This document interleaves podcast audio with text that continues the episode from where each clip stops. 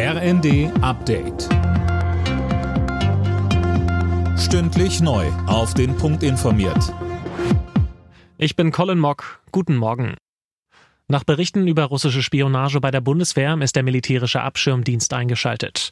Ein russischer Propagandakanal hatte den Mitschnitt einer Besprechung ranghoher Offiziere der Luftwaffe veröffentlicht. Offenbar hat Moskau mitgehört. Es ging um sensible Details rund um einen Taurus-Einsatz durch die Ukraine und dabei auch um mögliche Ziele.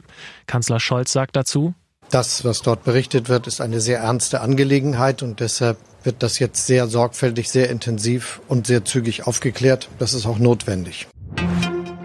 Das LKA Niedersachsen erhöht den Fahndungsdruck auf den früheren RAF-Terroristen Garweg. In der Wohnung der Ex-Terroristin Klette in Berlin wurden offenbar aktuelle Fotos von ihm gefunden. Sie zeigen ihn beim Essen oder mit verschiedenen Hunden. Die Ermittler bitten um Hinweise.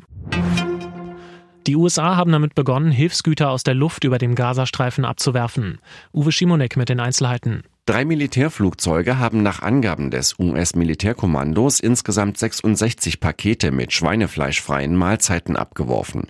US-Präsident Biden hatte die Luftbrücke zuvor angekündigt, so soll der Zivilbevölkerung in dem Palästinensergebiet besser geholfen werden.